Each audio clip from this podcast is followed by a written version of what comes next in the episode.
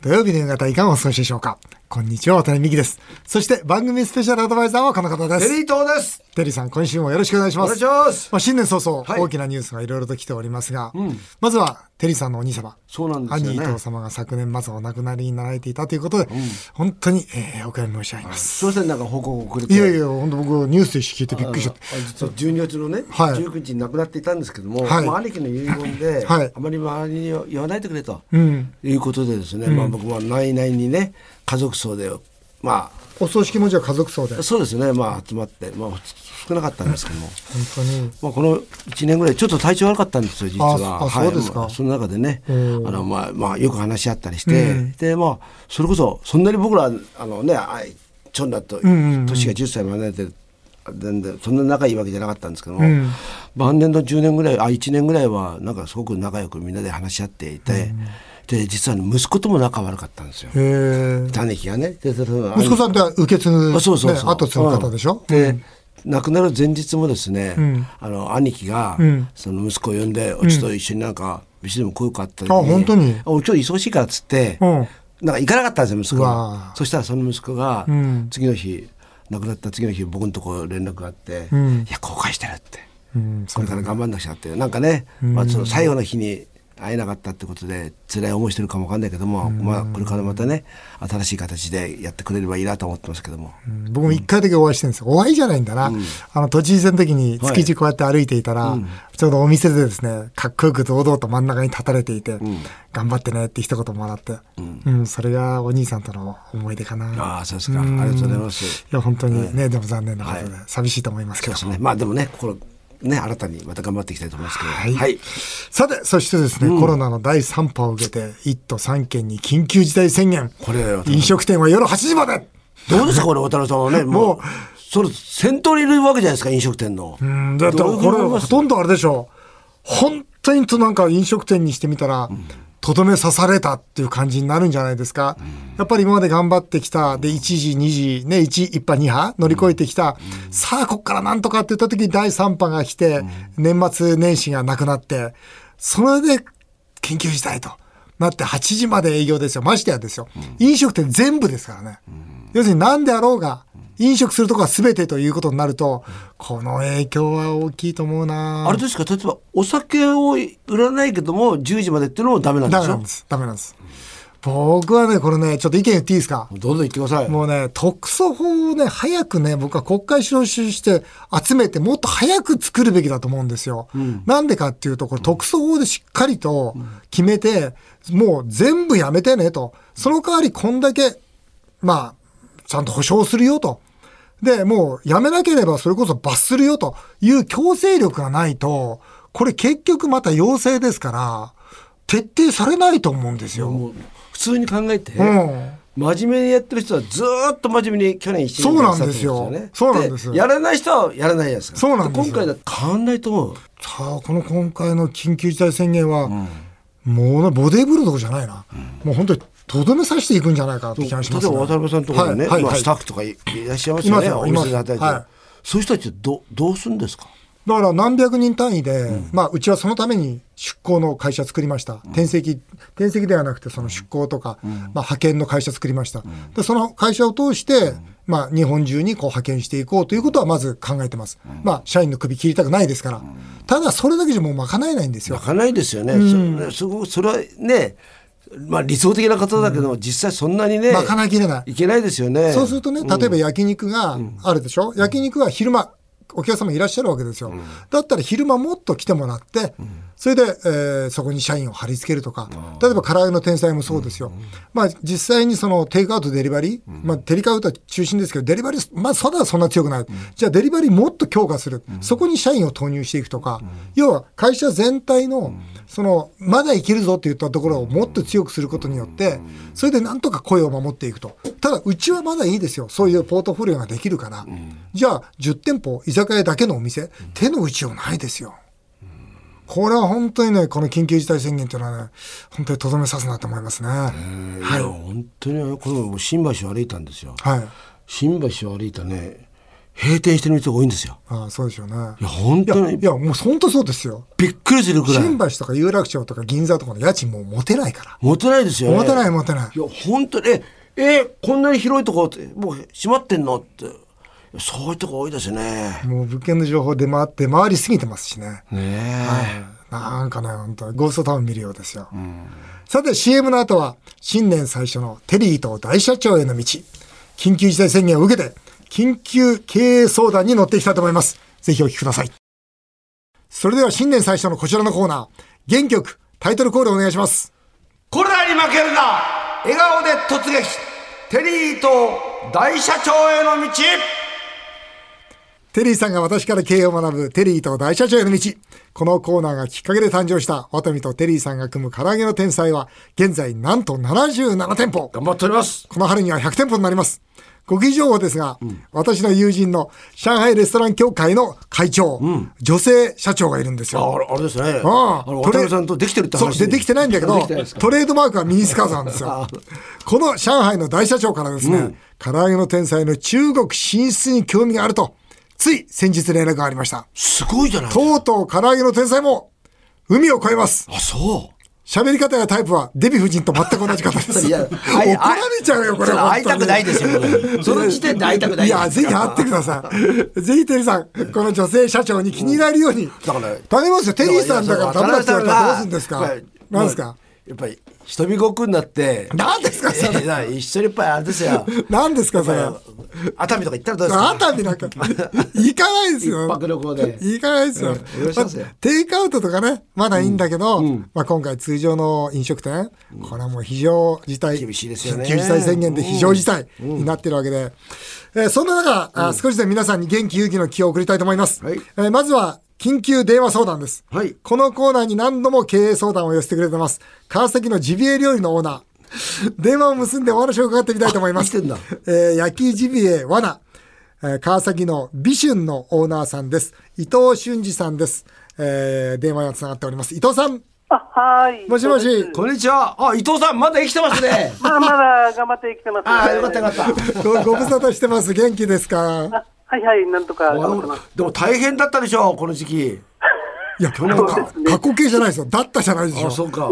現在進行形でしょう。はい。どうですよ、昨、昨年の数字っていうのはどんなもんだったんですか数字はもう、ざっくり言って半分ですね。うん。半分ならいいじゃないですか。半分なら。半分でいい方ですか半分はいい方でしょう。そうですか。居酒屋は3割から4割でしょう。ああ、やっぱ料理屋さんのが強いのかな。はい。だけど、半分じゃダメでしょ持たないでしょいや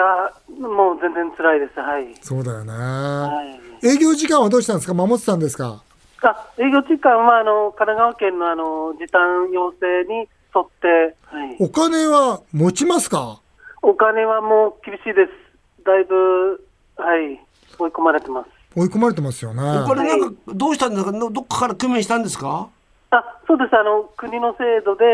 えーと、と金融高校から、はい、誘導していただいて、うん、そのおかげでまだ頑張ってるっていう感じですね。この今の状況が続いて、はい、まあ50%だとすると、はい、今の手元資金で、はい、あと何ヶ月ぐらい持つんですかいやちょっとまあ、それ真面目に考えたくないですけ ど。だめですよ、ちゃんと厳しい現実と向き合わないと。うん、はい数ヶ月ですね。数ヶ月。はい。なんか手打ってますかテイクアウトとか、いろんな。はい。まあテ、テイクアウトは一応やってますけども、やっぱりあの、普通に炭火で、あの、出す焼肉なんで、テイクアウトの商品はもう、完全な別物なので。。やっぱりジビエって夜ね、ちょっとおしゃれに、ね、ワインでも飲みながらってならわかるけどね。はいだからこれ、テイクアウトとか始めても、あんまりうまくいってないでしょ全然オーダーがないわけじゃないですけれども、あの全然か数は少ないですね。そうだよね。うん、だから多分ね、この美春さん、うんうん、伊藤さんのお店のような状況って、おそらく日本中で起きてると思うんですよ。はいはいはい。うん、我慢、我慢するしかないのかなって。ちょっと考えちゃってますけど。渡辺さん、これどうしましょういやいや、我慢つっても、うん、やっぱりいつ、あと何ヶ月持つかということをやっぱ冷静に考えて、うん、じゃあ手元資金で、それで何か違うことをやるとか、うん、それからじゃあ、ね、その手元資金でもう尽きたら、この段階で、例えば撤退するとか、はいあそれから何か新しいことを見つけたならば、その、じゃあどの範囲で、リスクの範囲を決めながら、そはのい、挑戦をするとか、はいなんかこう、一つずつ決めていかなきゃいけないですよね。そうですね。一番ダメなのは、あと何ヶ月持つかわからないな、あんまり現実向きたくないな、でも今日がまた毎日過ぎていくなって絶対ダメですよ。はい。うん、それだけは絶対にダメ。うんわかりましたも、はいうそれこそ茹で上がるカエル状態になってしまいますから、まはいだはいまだまだ大丈夫、まだ大丈夫、まだ大丈夫で、あ、終わりって形になるわけですからはい、やっぱ最悪を見て、勇気を持って、その最悪を見て前に進んでいくことでしょうね。あと伊藤さんなんかはい。別の、全く別のもんで美味しいもん作れないのなんか。あまあ、なんかさ、まあ、いや、本当、美味しいラーメン作れるんだでもいいし、はい。うん、なんか、なんか違う切り口で、そのはい今のこのテイクアウトとかデリバリー需要に、えーねはいその乗っかれるようなやつですよ。それはか完全にジビエ以外でっておっしゃってる。そう、全くジビエ以外で。例えばあねー、ジビエのそのほら、はい厨房あるでしょはい。その厨房で全く違うゴーストレストラン作っちゃうんですよ。ああ、なるほど。うん、とんでもないと、ハンバーガー屋でもいいですし、はいね、カレー屋でもいいですよ。はいで、それ別のブランド立ち上げちゃって、でもはい厨房一緒じゃないですか。はいはいはい。っていう形でそれで売ってみるとか、はい。なんか全くう。そういう新しい切り口ではい。あ攻めていかないと、そのはいイノシシが鹿だってもあんまり変わんないんですよ、これ。うあん。そこの現実はちゃんと見ないと。あ、はい。うん、厳しいよね。テリーさんいかがです かなんか僕でも多分イノシシとか鹿とかあるから個人的には戦国武将が食べた料理みたいな。 わかんないわかんないたいやなんか武田信玄とかねわかんないです。いやなんか戦国武意外とホラー ホラー街でお客さんを呼ぶと かなんかおーおーすいません。あの大河のドラマ伊藤さんすいません。あのまはいずはい、テリーさん勉強中なんですいません。所長の勉強中なんですいません。はいうん申し訳なかった。でもまあ頑張ってください。あ、はい。ありがとうございます。はい。また何かあったら相談してください。はい。戦国戦国武将。将になってください頑張。ってください。よろしくお願いします。はい。はい。ありがとうございましすませた。んありがとうございました。はい。失礼します。はい。難しいよね。難しいですかこれ。難しい。売り物自体がやっぱりその、まあテイクアウトとかデリバリーに向いていない売り物であって。ジビエだからな。そうあと場面が作り作りにくい。これあれとやるとですか、あのアウトドアでやったら、うん、いいと思いますよ。いいねと思うけど、じゃあそれどこでやるのかとか、うんじゃあなんか例えばアウトドアのところにそのね、そのバーベキューセットでこう持っていくとか持ねっ。てそこでやるみたいななんかあのもう一つ部屋の中で食べるっていうのは、今なかなか厳しいじゃないですか,、だから僕はもしあの僕は鹿でもあのイノシシでもいいと思ってるんですよ、あるわけだから、だったらそれを最近アウトドアブームなんで、どっかの例えばキャンピング場と組んでそこでやるとかっていうのそはうだね。そこは切り口あるよね。うんそういうのはもういいかなと思ってるんですよね、経営相談のメールいきましょうか。はいこれも厳しいメールが続いております。えー品川区の匿名希望の S さんです。はい飲食店経営の方です。医療従事者の方々が大変なのはよくわかります。しかし我々も生活がかかっていますみん。なそうだ医師会の人たちは記者会見をしたりして世の中を動かしていますが、外食業界の協会の人は経営の窮状を訴えたりする活動が下手すぎると思います。飲食店が悪とされ、飲食店経営者が倒産、最悪は自殺に追い込まれる可能性もあると思います。外食業界の協会はどうして発信が弱いのでしょうかということなんですよね。えー日本不動サービス協会というね、その一応、おまあ、意見を言う場所はあるんですが、この日本フードサービス協会があまりにも弱いですね。うん。やっぱりあの、国会議員、まあ、一人も出せない状況なんですよ。要するに、それだけまあ、飲食の会社があまり固まってないっていうのも事実なんですよね。うん、だから、例えばどこどこの飲食店に勤めてたら、ど誰々に投票しなさいよみたいな、そういうところって非常に弱いんですよね。だから国会議員が一人もいないから意見が通らないというのは事実あると思います。事実あるんですかあります。で、実際、だから僕は国会議員、僕はこの協会の力借りずに国会議員になりましたから、僕は国会議員になりましたよって挨拶に行っても、僕を使えばいいわけですよね。僕は国会議員の時に。だったら渡辺さんこういうこと通してくれないかとか、こういうこと言ってくれないかとか、こういう立場で飲食業の代表の意見言ってくれないかとか、いうことについて全くないんですよ。だから本当にそういう形で言うと、ロビー活動が本当に下手な協会だなというところはありますよね。それは儲かってるからですかもうすでにだからある程度儲儲かってるから別に政治家に頼まなくていいっていうようなそういうですかみんいやなそそうれぞれじゃがそうじゃないと思いますよそやれっぱぞりれがお山の大将うんで教会のでもそ人たちれははどの教どの教会でもあると思うんですよね、やっぱりだから教会のリーダーシップが足りないんですよ、リーダーシップはうねんだから教会のリーダーシップがもっと強ければみんなでこう一緒にやっていこうよってことになるんですけどあまりにもバラバラな教会なんでしょうね、で今言われた日本フード協会のね、はい人たちが、はい例えば緊急記者会見をやって、はいやればいいんですよ、ねえそうですよねそうですよだそかられ渡辺さんは入ってないので僕は一応教会には入ってますよ、はい教会員として委員としてでもで僕のこと使ってくれと言ってるんですが、うんあんまり使いたくないみたいな、今電話してみましょうよ電話しましょう かねえ電話しても電話した方がいいよないやでも俺本当そう思いますよだってね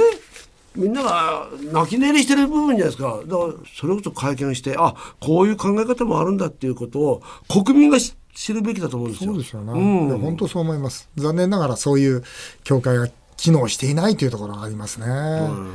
世田谷の飲食店経営の Y さんです都内で3店舗のお店をやっていましたが、経営難で店を2つ閉めることになりました残念だな私も1億近い借金をしており限界です、10人いる従業員を2人にしないとやっていけませんしかし辞めてもらう8人を選べません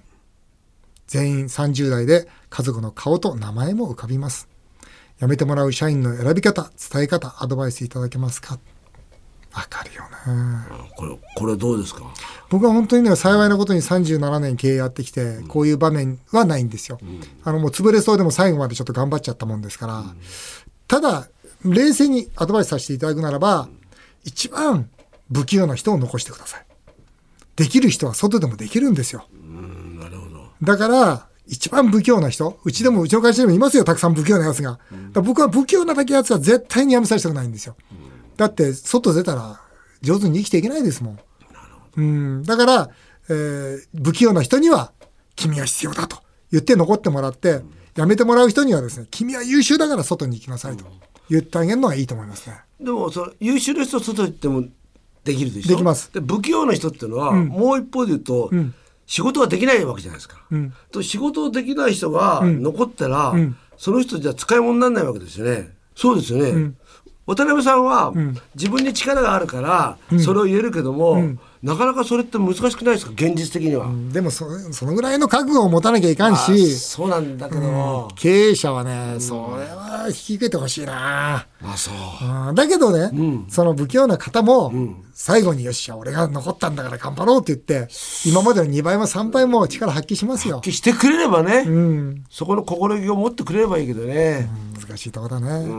人材派遣会社経営の S さん、深刻な相談です。コロナで取引先の支払いがだんだん遅れるようになりました。あるだろうね。このままだと、取引先が倒産した時うちも大打撃を受けます。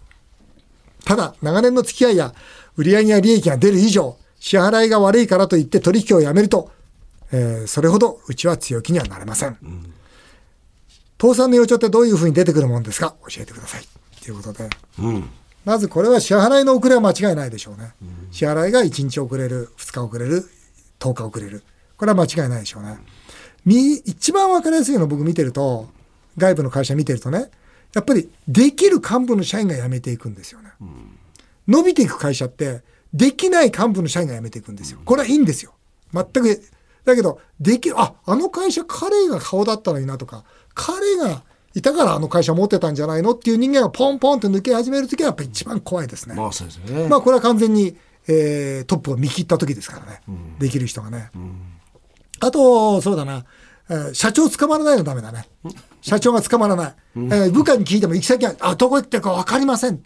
これはダメだよね社長にすぐ連絡が取れないというのがあと倒産の予兆かな、ただね、分かるのは、その取引してると、やっぱりどうしても売上とか利益が出ちゃうわけですよ。だから、いや、もうちょっと、もうちょっとと思うでしょ。でも大事なのは僕ね、この S さんに言いたい。大事なのはキャッシュですから。要するに利益が出てるというのは帳簿上ですから、あくまでも。物は向こうに行っちゃってるわけですから。だから、そこにおいては見切り線量で、も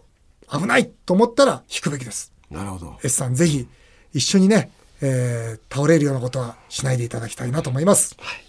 以上、テリーと大社長への道でした。さあ、続いてはメールを紹介させていただきます。えー八王子市の石井水さんです。えー菅総理がネット番組でガースーです。と挨拶して叩かれていましたが、あのネット番組を全編よく見ると結構ちゃんとしたことを言っています。渡辺さんは菅総理に近いですが、最近の総理をどう見てますかということなんですが、まあ、あの正月の2日、実は電話をいただきまして、うん、うん、あのうん、正月の挨拶だよっていう電話だったんですが、うん、まあ、その中で、えー、ワタミの3月にオープンするオーガニックランドの話ですとかね、うん、あとは和牛の話ですとか、いろんなこう話をさせていただいたんですが、僕はつくづく思ったのは、本当にお元気で、自然体で、いいなと思いましたね。あと、その和牛の輸出の話をずっとしたんですが、全くその国民の目線で日本のものを世界にどうやって売っていけば日本の方が得するのかという視点でずっとお話しされてるんですよ。うん、でまあ実はその和牛の厚生労働とそれから農林水産でこうちょっと実は縦張りになってるんですね。うん、これをぶっ壊したんだけど今結果どうつまり自分がぶっ壊した結果どうっていうすごく心配もされていて、うん、僕はなんだろう常に国民を見ている国会議員としてこんな方いるのかなって思うぐらいですよ。うん、だから僕はあのそのガースですとか言ってね、えー、なんだふざけるなとか言ってるそういうネットの方もいますけど僕はその本質を見てもらいたいですよね。菅総理は本当に国民のことをしっかり見てらっしゃる数少ない国会議員です。えー、そうですか、うん、僕はこれはもう声を大にして言いたい、うん、そう思います、はい